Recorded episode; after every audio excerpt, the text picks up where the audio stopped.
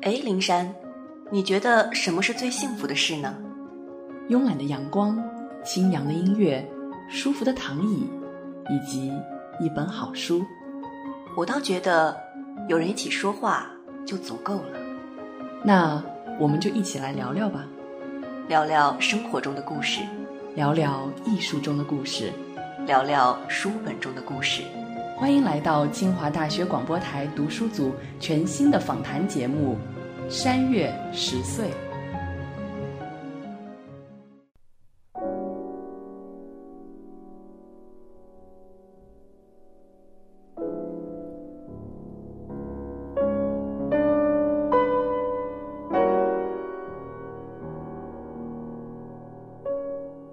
各位听众朋友，大家好，欢迎大家来到新一期的《山月十岁》，我是蒋灵山，我是唐灵月。啊，已经很久没有跟大家聊天了。其实最近可能我们都很忙，因为学期已经到了中间了嘛。但是呢，我在微信里面就一直跟唐说：“哎呀，好想聊秋天呐！”而且这个计划是从八月份就开始了，因为我记得好像北京八月九号。北京时间八月九号应该是立秋，然后我就跟唐说：“我说，嗯，立秋了耶，是不是要聊一聊秋天？”然后唐说：“什么鬼？立秋而已，哪有秋天的感觉？不过也是八月份的时候，桂林还是超级热。虽然刚好我问他的那天，其实天气有变凉，但是呢，就可能还没有到秋天吧。然后最近按理来说，真的应该是入秋了，北京也应该是正好在秋天的感觉。”所以想想看，是可以聊聊秋天了。那我想先问问唐，在巴黎，你觉得秋天是什么样的呢？我想先吐槽一下八月九号立秋 这件事情，因为那天虽然已经立秋了，但明明就还是秋老虎的状态，就还是三十度这样。然后大家都穿着短袖，然后突然说我们来聊秋天吧，就是完全没有那个感觉。我现在也穿着短袖。那你很棒哦。其实今天录节目也是蛮凑巧的，而且我今天正好就心想说，好久没有刷朋友圈，来刷一刷，然后就发现朋友圈里面好多秋天的照片，在北京的有有在故宫拍照的，然后有在清华那条路上撒银杏叶的那种照片，然后还有拍校河两边的红色的那个叶子很好看那种，然后就说哦，原来是。秋天了，但是在巴黎的话，我觉得可能没有那么明显的这样一个秋天的界限和感觉。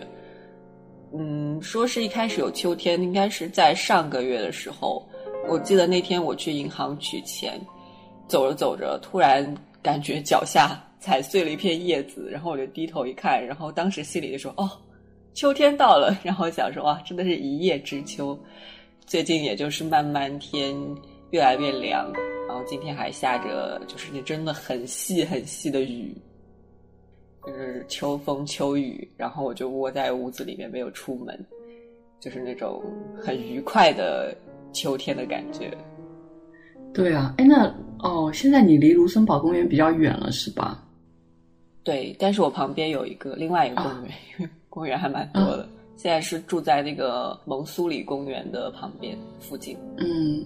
那有去公园里面转转吗？那里面有什么变化吗？你觉得？嗯，我现在附近那个公园就真的是普通的公园，但是建的还是蛮早的。因为我第一次去那个公园的时候，发现公园门口有介绍公园历史，上面有照片，是有马车在拉着那个树，然后要移植到这个公园里面，就是整个画面感觉很奇怪，有一种很有历史感的那种感觉。不过那个公园有一个蛮好的一点，就是里面有可以骑马，就是会有小朋友骑很小的马，然后大人骑很大的马，然后马就是带着大家在公园里面溜达，然后我就跟在那个马后面看马尾巴甩来甩去，就在后面走。卢森堡公园的话是很久没去了，去年秋天的时候我还挺经常去卢森堡公园，有时候跑跑步，有时候遛遛弯之类的，也是很明显的感觉就是。地上的枯叶子，然后踩在上面会有清脆的那种破碎的声音，会让人很明显的感觉到秋天。然后地上还会掉那个栗子啊，然后就会感觉啊，秋天嗯，不过你说起枯叶的时候，因为我本来想说，好像加州根本没有什么秋天，但是你说起枯叶，我觉得好像我一来加州一直都有枯叶，就是我走在去学校那条路上，基本上除了春天跟冬天之外，我一直都会踩着枯叶 去学校，所以。因为加州的天气真的很奇怪，毕竟就是大部分时间都是夏天，非常炎热，然后实在你会觉得有一点点冷的时候，就比如现在，是因为有海上的雾吹过来，然后也不会下雨，但是就会稍微没有太阳，但除此之外每天都是太阳，所以这个地方叶子也会黄，也会枯，但是叶子的枯黄，我觉得不是季节造成的，而是。太阳实在太大了，然后植物抵不住太阳，所以除了有雨的时候，就是冬天跟春天，因为这里是地中海气候嘛。除了冬天跟早春的时候有一点点雨，然后整一个呃加州会变绿之外，基本上其他的时间，尤其是南加我在的这边，就基本上都是黄的、棕的，就像。有点像沙漠的感觉，所以，所以就是没有什么秋天可言了。所以我还真的听到躺形容巴黎那种秋天的感觉的时候，真的会让我一时间又回到北京的感觉，因为北京真的是秋天感很浓厚的一个地方。那倘如果说到北京的秋天的话，你还有什么？除了刚刚说到的清华的那那条银杏？呃，大道之外，然后还有比如说故宫的秋天啊，还有还有那个我们经常拍照的地方是哪里来着？我突然想不起名字了。就是也有一大排银杏树，然后经常会去那里拍照。你还记得？你说是北京吗？对啊，就是在那个就是使馆区那附近有一个很长的，就是银杏大道那种的。然后秋天的时候，就好多人在那里拍照。就你路过，就会发现有一大群人傻乎乎的在那里撒叶子、摆 pose 之类的。对啊，对啊，就是我去过至少两次吧，就是不过也有七年了，才去过两次，也蛮少的。但是就是有时候也会去那里拍拍照。然后包括你刚刚说到那个。呃，清华的校河的那一条红色，我也拍过好几次，是非常漂亮。而且像是于海彤他们，就是摄影队的很多同学，现在也是在朋友圈里面看到他们传的很多秋天的照片，都是金黄色、红色混杂在一起，真的很美很美。我觉得，嗯，那唐，你还有什么样的感觉呢？我觉得北京的秋天应该是我最喜欢 北京的季节。可能也是大家很多人都最喜欢北京的季节，但是这个季节其实非常的短，真正非常黄金的时候就只有两周吧，大概。那个时候天气也很好，天也很蓝，叶子都变得很漂亮，空气特别好，这个是很重要的。秋高气爽。对，因为我在刚到北京，就是那段时间的话，北京的春天是沙尘暴。然后那时候还没有雾霾，是沙尘暴那个时候。对啊，到后来就慢慢的变成了雾霾，你都不知道说哦，沙尘暴和雾霾选哪个比较好。但是在秋天就完全不会有这种困扰，也不会像夏天的晒的皮肤都会感觉有冒烟，又不像冬天不下雪的时候冷的有点烦，进室内还会上火。秋天就是一个万事万物都感觉特别好的一个季节，然后还可以吃 大闸蟹。我觉得来了巴黎之后。巴黎的秋天就有点像北京的秋天的延长版，因为巴黎就是几乎每天啊空气都比较好，天晴的时候就会让我想到北京的秋天。有时候去公园的时候看见叶子，然后就恍恍惚惚的和北京非常非常像那种感觉。嗯，其实。我好像没有特别明显的喜欢北京的哪个季节，但是说实话，我刚去的时候，当然沙尘暴确实春天的时候沙尘暴真的很可怕，但是我刚去的时候，我关注到的反而是叶子都落光的那个景象，我是第一次感觉到了所谓以前在课本里面学到的悲秋的情绪，因为在。家里面在桂林十九年，从来没有经历过真正的秋天。桂林的叶子是很少在我有知觉的时候落下的，大概落的时候都是新芽长出来，然后把原来的黄叶子给挤掉了，大概都是在冬天或者早春的时候发生。其他的时候，一年四季叶子都是绿的，所以没有什么特别大的明显的感觉。但是第一年到北京的时候，哇，突然发现。深秋了，所有的叶子都落光了，所有的树都是光秃秃的，那一瞬间觉得好可怕。然后，所有悲秋的情绪都出来了。我刚刚在百度上面查，还说有悲秋综合症。我觉得我那时候绝对是得了悲秋综合症，就是觉得好难过，好，怎么会这样？原来古人说的确实不错，确实会悲秋，哎。不知道你有没有过这种感觉？我觉得我的我的经历跟你是一样，但是我想的完全是相反的。我到了北京之后，我看到秋天所有的叶子都掉光，然后那个杨树很高很大，就只剩下树枝，就直直的插到天空中间。我觉得是好有力量感啊，好喜欢那个画面，就是特别喜欢那种直插云霄的那种感觉，让人感觉。它虽然没有叶子，但是非常有生命力，是是这样一种奇怪的感觉。因为其实在我家的时候，呃，虽然秋天叶子也会掉光，但是不会有这么高大这样的树木，都是比较矮矮一点的那种树。然后秋天的主要印象又是桂花，嗯，我们的桂花香了，整个城市都不能说算城市了，很小的一个地方，哦，整个小城市都开始有香味，走到哪里都有香味了，就是哦，秋天到了。把那个桂花摘下来，然后拿回家里做吃的，这样。嗯，这样说起来，其实桂林的秋天的标志也是桂花，因为桂林就是因为桂树成林才被取名为桂林嘛，所以就是秋天的时候，哇，桂花香绝对是满城都是，真的。当哦，想起来有点 情绪上面有一点上来，就是真的是觉得。现在想起来，已经很多年没有闻到桂花香了啊！不过，嗯，哎，我我想说什么，我都不知道说什么。我现在满脑子都是桂花。没关系，你可以就是虽然没有桂花，但是你可以用其他的和桂相关的东西来替代，比如说肉桂，再比如说 可以买很贵的东西。稍微平复一下。哎，其实我很喜欢肉桂的味道。对啊，肉桂苹果茶。肉桂应该跟桂花没有任何，应该没有关系。但是都有都有桂。对啊，肉桂苹果茶蛮好喝的。你还可以靠在靠在衣柜上这样。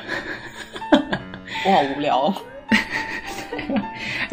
有听众跟我说，特别喜欢你的这些小玩笑、双关语，觉得还蛮好笑的。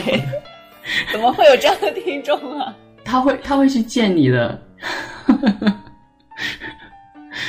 你应该知道是谁了吧？我知道是谁了，原来有喜欢这种无聊事情的无聊听众，好开心哦！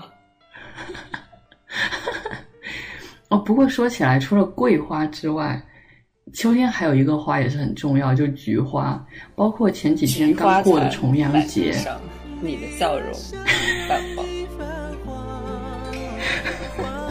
这个笑点在哪里了？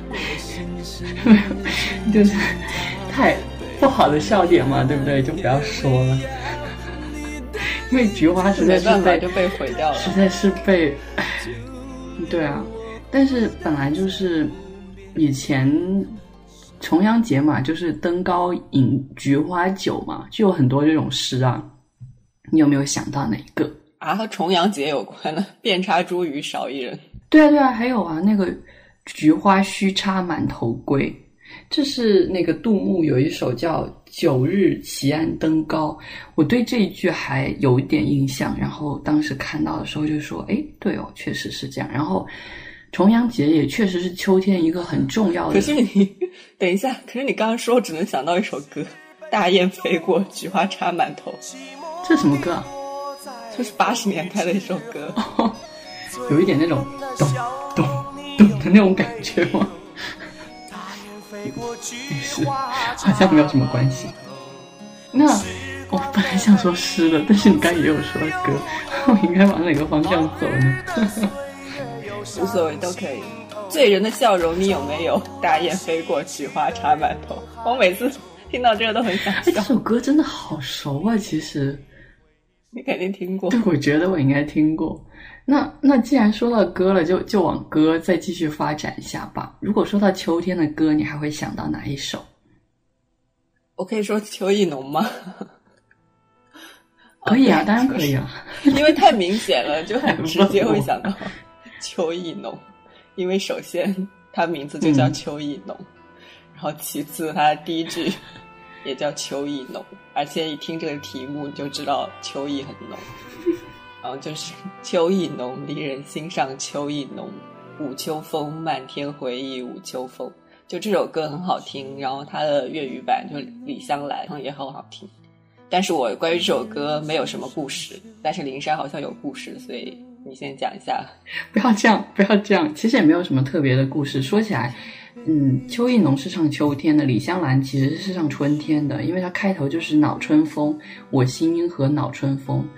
然后，嗯，我最开始知道这个故事，还真的是因为李香兰这个人本身。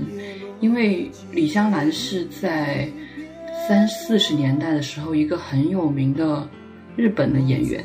然后她当时来到伪满洲国，然后他应该是在伪满洲国，然后做演员，当然会宣传当时日本的很多意识形态的东西。呃，日本战败的时候，他是以汉奸的罪名被捕，后来才无罪释放嘛，因为他是日本公民。所以其实到了之后，他也一直在做演员。嗯，我在百度百科上看的时候，他就是还反对过小泉纯一郎参拜靖国神社，就是就是他自己的正义感，可能有时候还是会偏向中国的，毕竟当时还是在中国待了很长一段时间。反正这是一个很传奇的人物。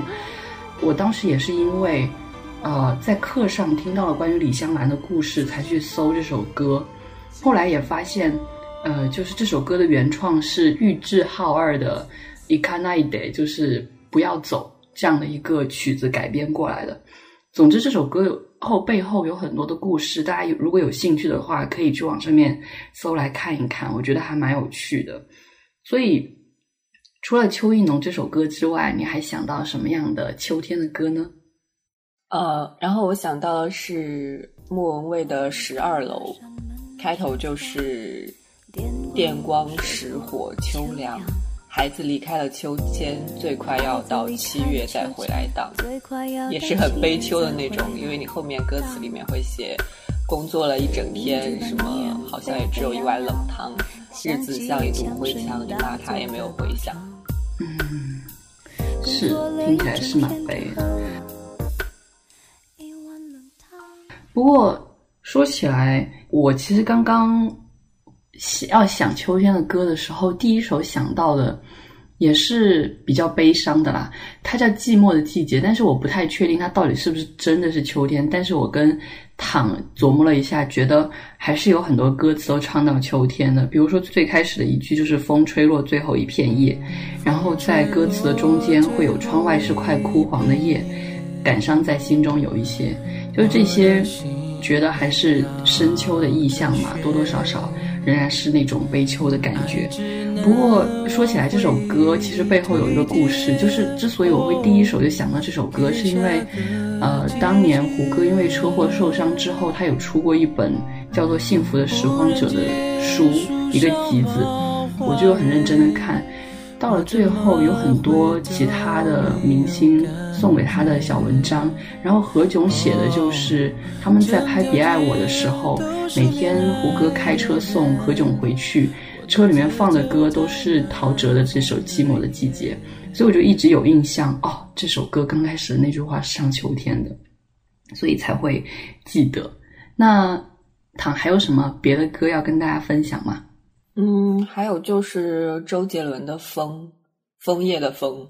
哦，我不知道。然后中间，哦，你应该听过吧？就是他说，呃，中间歌词是“缓缓飘落的枫叶像思念，我点燃烛火，温暖岁末的秋天。”哦，这歌词听起来很熟，但是一下子并没有想到这个名字。在山腰间飘逸的红雨，随着北风凋零，我轻轻摇曳风铃。嗯。好美哦。嗯，爱你穿越时间，两行来自秋末的眼泪，让爱渗透了地面，就大概这样。嗯，是还蛮美的。不过现在要隆重推出对于秋这一块，我们应该好好解释一下的一个专辑，就是苏打绿的《秋故事》。然后这个专辑它其实是从维瓦尔第的《四季》得来的灵感。维瓦尔第的《四季》其中当然也会有秋。呃，《秋故事》所有的整个专辑是在北京拍摄的。里面的很多歌我觉得都非常好听，呃，最喜欢的一首是从一片落叶开始，其实是一首特别欢快的歌，是他跟一个外国人一起合唱的一首。除此之外，对我们这个节目来说很重要的就是，我们本来就叫山月十岁。我之所以会想到十岁，其实并不是一最开始并不是因为米勒，而是因为苏打绿有一首歌就叫十岁，所以我才知道哦。原来其实十岁还蛮不错的，而且十岁的歌词里面的倒数第二句就是十岁行歌，就是我们呃另外一个小栏目的名字，所以这整整张专辑跟我们都很有关系。但当然提到米勒的十岁，本身也就是一个在描绘秋天的一幅画。唐有什么要补充的吗？补充关于苏打绿吗？呃，关于这首歌，或呃，我不知道，随便你了，或者或者是或者是其他的歌，或者是好像没有，因为我本来以为说秋天应该有很多很多歌，但是其实让我真正让我想的时候，我发现我只能想到几首，而且我想着想着，整个脑子就已经乱掉，就是边找边哼歌嘛，然后哼着哼着，突然发现，哎，这些歌根本都不是写秋天，只是我把其中的夏天、春天、冬天给替换成了秋天。比如说，秋天，秋天悄悄过去，留下小秘密。他想，不对，是夏天。然后什么，秋天花会开，不对，好像是春天。北京的秋天飘着白雪，不对，是冬天。就整个人已经处于那种四季紊乱综合症。虽然并没有这样一条，但是我当时是这样一个状态。对啊，就是会觉得好像，哎，好像所有的都可以把秋天搭进去，说不定也可以。对啊，你要知道。这个世界很大，就是可能在世界的某个角落根本就没有秋天，秋天也会开花，然后秋天也会下雪，就这样。这是这个故事告诉我们要有一颗心，心有多大，舞台就有多大。哎，说起来，现在澳大利亚是什么季节啊？应该是春天吧？怎样？要打电话给袋鼠问一下吗？就是我突然想啊，你说，就是全球各个地方，其实到了秋天，所谓的七九月。怎么样的时候，九十月份的时候，其实也有可能开着花的，比如说加州呀，就是 我们这里一年四季都有花，就很多 local 的花，就是一年四季都可以买，跟昆明很像。对，我想到上一次法语课上，老师让我们就是学习季节的单词，然后老师让我们造句，就是要写在春天几月，我干嘛干嘛，类似这种。然后有一个小哥就造句说，在三月夏天怎样？然后老师就说三月还没有到夏天，三月是春天。他就说不是啊，在我家乡三月就是夏天。对啊，说起来我现在还记不太清楚从一月到十二月的法语怎么说。嗯，还蛮难记的。从九月份开始到十二月最好记。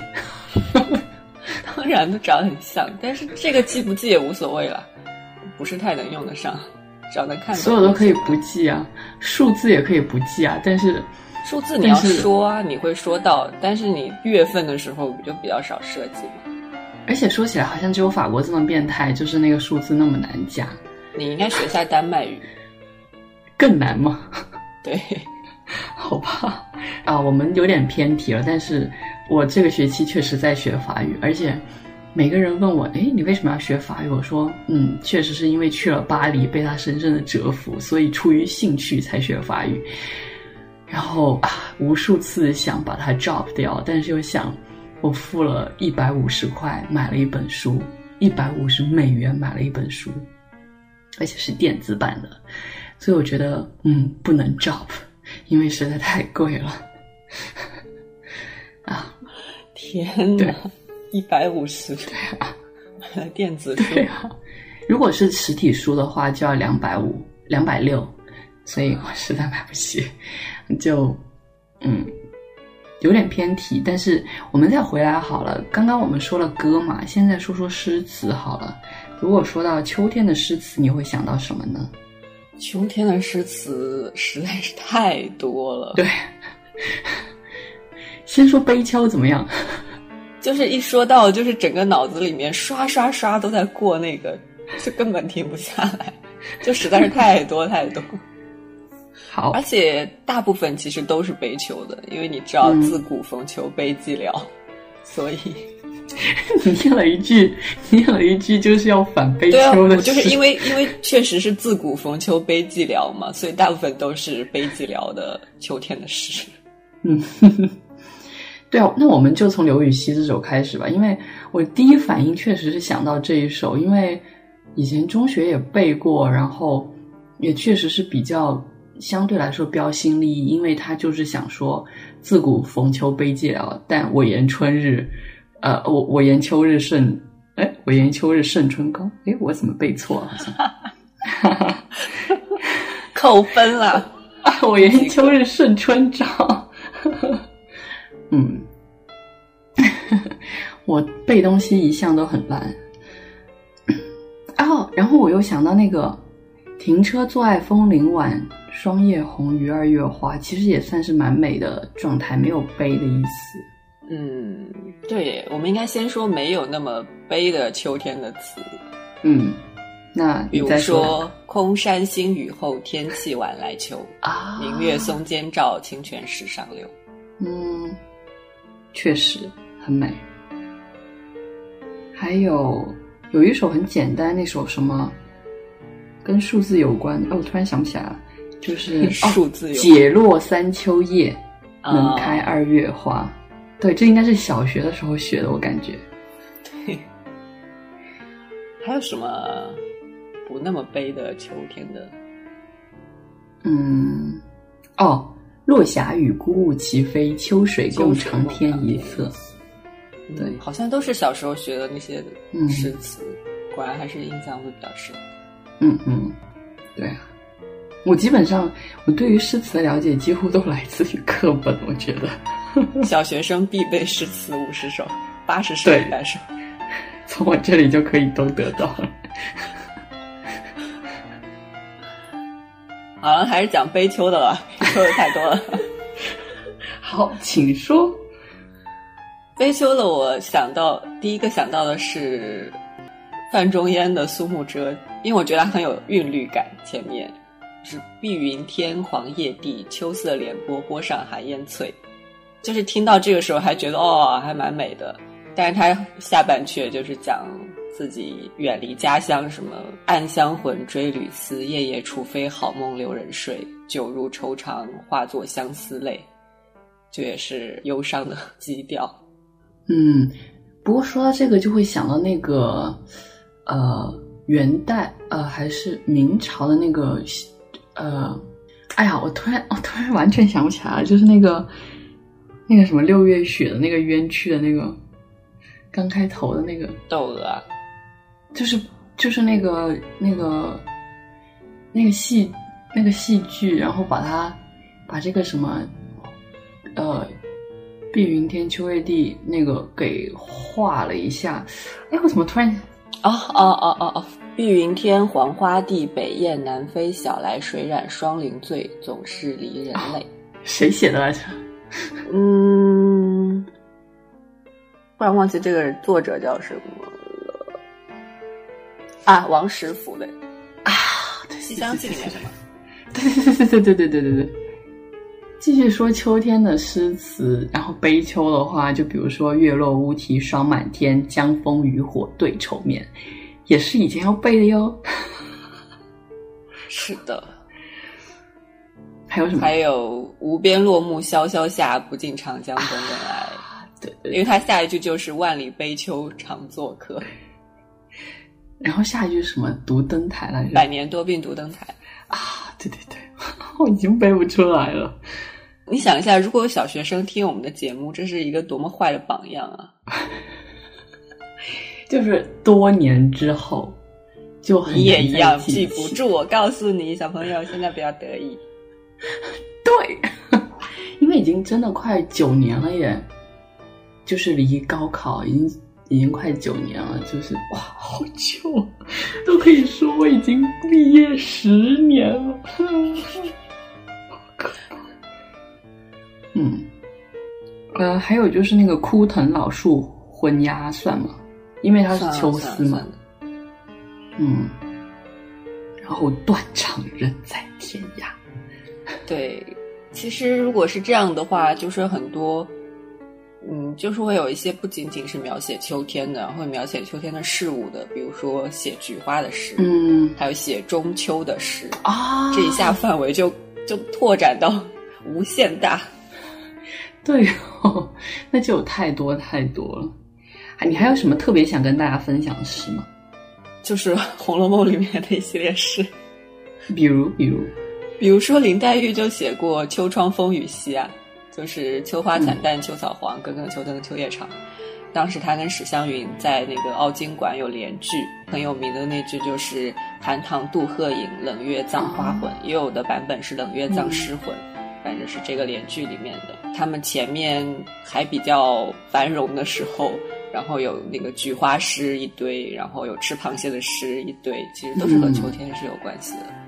确实是，不过我在网上面看到了一首我以前应该没有学过，但是读起来非常感觉非常好的一句词，就是“一生无叶一生秋，一点芭蕉一点愁”。你有学过吗？我好像没有学过，课本上没有，但是还好像蛮经常见到的。对，因为这个会影响我们下一个主题。就是我以前在北京的时候，真的特别喜欢说“一场秋雨一场寒”，或者是一层秋雨一层凉。一层秋雨一层凉是出自于呃郁达夫的《孤独的秋》，就是真的会很有这种感觉。秋雨会一点一点带来那种越来越凉，然后到真到冷的一种感觉。所以说到。呃，秋天的文章，我真的第一反应就会想到《孤独的秋》，因为会有一个很大的转变，就是当年中学的时候学到《孤独的秋》，真的是完全没有感觉，这是什么鬼？从来没有经历过，为什么一定要去北国看秋天呢？北国的秋天会有什么秋蝉的那个衰弱的蝉声？完全没有感觉啊，就是觉得蝉声就是夏大夏天的感觉，然后夏天过了就没有蝉了，这些秋雨啊、秋蝉啊，那种。颓废啊的感觉都没有，但是真的到了北京，再经历过真正的郁达夫所描写的孤独的秋的时候，就会觉得啊，这篇文章真是太直击人心了，就是这种感觉。因为讲到秋的时候，我想第一个想到的也是这篇文章。这篇文章的末尾是：秋天，这北国的秋天，若留得住的话，我愿把寿命的三分之二舍去换一个三分之一的零头。这一句话是我每年在北京秋天的时候都要发，以前是在人人发状态，后来是在微信发朋友圈，都会讲，感觉是一种仪式的这样一种感觉，用来纪念每一年的一个秋天。但是当真的我在家的时候，也是没有对北国的秋天有什么感觉，因为那个时候也没有经历过。我对这句话还是很有印象，是因为。我总是把这句话用在其他的事物上面，把前面的秋天给改掉，改成什么碰见好吃的东西啊。这猪蹄若留得住的话，我愿把生命的三分之二舍去，换得一个 三分之一的零头。这样，所以这句话脑子里是滚瓜烂熟的，因为经常会用到。后来来了北京之后呢，我的印象就变成了中间的另外一句话，就是他会讲到说，嗯嗯。在南方，每年到秋天，总会想起陶然亭的芦花、钓鱼台的柳影、西山的重唱、玉泉的夜月和潭柘寺的钟声。我当时听完这句话，我不知道为什么，就是对潭柘寺的钟声特别有感觉，就很想去听一下到底是什么样子。在北京那么多年，一直很想规划一个去潭柘寺的旅行，然而在北京待了七年，最终仍然没有成行。我还是没有去过潭柘寺，也并不知道。潭柘寺的钟声到底是什么样子，算是一件蛮可惜的事情。哦，这样说起来的话，因为我去过潭柘寺，好像去了两次吧，但是第一次去的时候，真的是因为大四比较闲，然后就规划了一个要游遍北京所有寺庙的计划。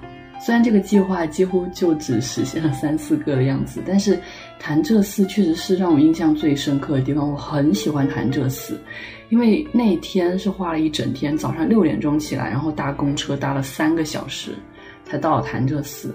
但是因为好像当时已经是深秋或者是冬天了，寺庙里面人很少，你就特别能感受到那个很静的感觉。但是我已经不太记得我有没有听到潭柘寺的钟声。但是我确实有听到，就是潭柘寺里面放那种佛教音乐，然后我当时就在一个小院子里面，旁边就是那种比较肃杀的感觉，但是又有一点点绿色的点缀，然后我就听到佛教的音乐，然后就坐在那里，就整个院子感觉就是自己的，然后好像真的会沉浸在那种，就是有一点 meditation 那种冥想的那种感觉当中，我觉得特别妙，就我。特别特别喜欢我那一次去潭柘寺的整个感觉，所以我觉得以后有空了回北京还是可以去潭柘寺走走看看。我觉得那是真的是，嗯，很有感觉的一个地方。而且潭柘寺好像是北京最古老的寺庙，似乎是，我不太记得了。嗯，我不太确定，因为潭柘寺主要是太远了，我又比较懒，对，不愿意很早起来。所以不像是其他的一些寺庙，像是白塔寺、五塔寺，我都是一个人去的。然后那边也都是人很少，然后很适合非常安静的在那边坐一个下午，什么也不想，什么也不干，都蛮适合秋天去的。但是心中还是很想去看一下潭柘寺到底是什么样子。嗯，嗯因为我第二次去潭柘寺的时候，正好是秋天最美的季节，哇，人超级多。所以那感觉就完全不一样了，而且第二次去是跟同学一起去的，就大家也边走边聊嘛，就是那感觉跟自己一个人坐在那个完全没有人在旁边的那种感觉是不一样的。说回故都的秋，我觉得这篇文章真的好有感觉啊，尤其是现在已经在北京待了那么多年，再读这篇文章又会会觉得啊，就是总有一种确实是这样。而且大家如果有机会的话，可以朗诵一下这篇文章，我觉得也是很美的。嗯，那说起来，除了这篇文章之外，你还会想到什么别的文章吗？因为其实老舍在《四世同堂》里面也有一个片段是写北平的秋的，然后他就会写说，呃，那个时候天那么高，那么蓝，那么亮，好像是含着笑告诉北平的人们，在这些天里。大自然是不会给你们什么威胁与损害的，西山和北山的蓝色都会加深一些，他也会写一些更细节的东西，比如说水果啊，什么白霜没有掉，然后会有各种各样的梨呀、枣啊这些东西，看着就是很有食欲的。但是说到有食欲，还有另外一篇 文章，就是汪曾祺的《贴秋膘》。他又一开头就写说，人到夏天可能没有什么胃口，体重会减少，但是秋风一起就胃口大开，北方人就会把它称之为贴秋膘。但是呢，我是看了他这篇文章才知道，他说北京人说贴秋膘是有特殊的含义，就是说要吃烤肉。整个文章就开始介绍 烤肉的事情，中间还很详细的描写说。吃着吃着太热了，然后脱了只剩一件衬衫，然后脚放在凳子上面，大口吃肉，大口喝酒，然后哎，整个肉看的让我，哦，真的很想吃烤肉。现在，不过你说到这个的时候，我一直心里面在想的是涮羊肉，哎，就是其实我对火锅这个东西一直没有多大的兴趣，但是有一年我一个广州的同学冬天的时候。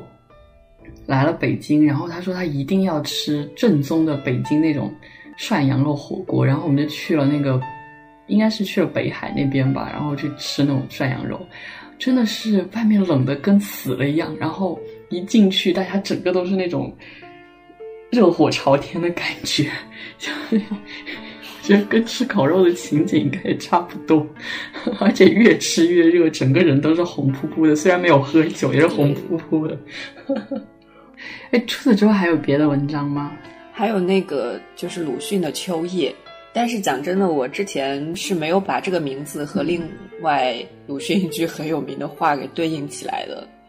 那句话就是在我的后园里可以看见窗外有两株树，一株是枣树，还有一株也是枣树。我今天才知道，原来这句话就是《秋叶》这篇文章的第一句。之前好像从来没有想过有对应起来，但是今天刚刚对应起来，就觉得还蛮好笑的。为什么要这样写？你是说要听那种阅读理解的答案吗？没有，就是你觉你觉得说为什么？为什么要写一株是枣树，另一株还是枣树？我觉得应该是稿费按字数算的吧。好答案，我觉得。挺对的，因为我最近一直在在读赖和的文章，然后他其实有被称为是台湾的鲁迅。我觉得他们两个人写作风格真的是蛮像的，就是有一些莫名其妙的句子，也不知道为什么要这样写。可能那个时代不知道，只能归结于说他们刚刚开始用现代的这种语法来写句子啊。这个解析是这样的。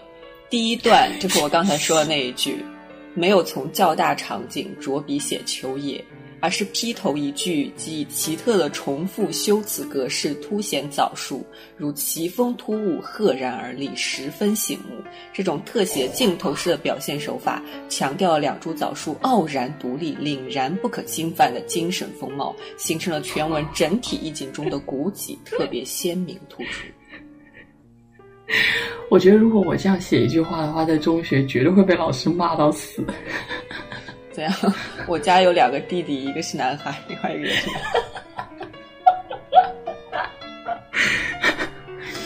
这种重复突出了你对于弟弟的思念。大家还是等出了名之后再这样写吧，就是没有出名的时候还是老实一点。对啊，对啊，或者你写写来给自己看的也可以随意一点，其实没关系。但是假如大家真的是应试的作文的话，还是老实一点。啊，说了这么多关于秋天的事情，不知道大家对于秋天有没有什么特别的感觉？其实很希望大家能够。以各种方式啊，网易云也好，或者是我们的从游也好，虽然从游已经很久没有更新了，但是嗯，也是可以的。然后还有就是喜马拉雅也好，可以多跟我们聊一聊你对秋天的感觉。然后我们也欢迎听到你们各式各样的小故事，呃，小感受。那今天的节目就到这里了，我是蒋灵山，我是唐灵月，我们下期节目再见，拜拜。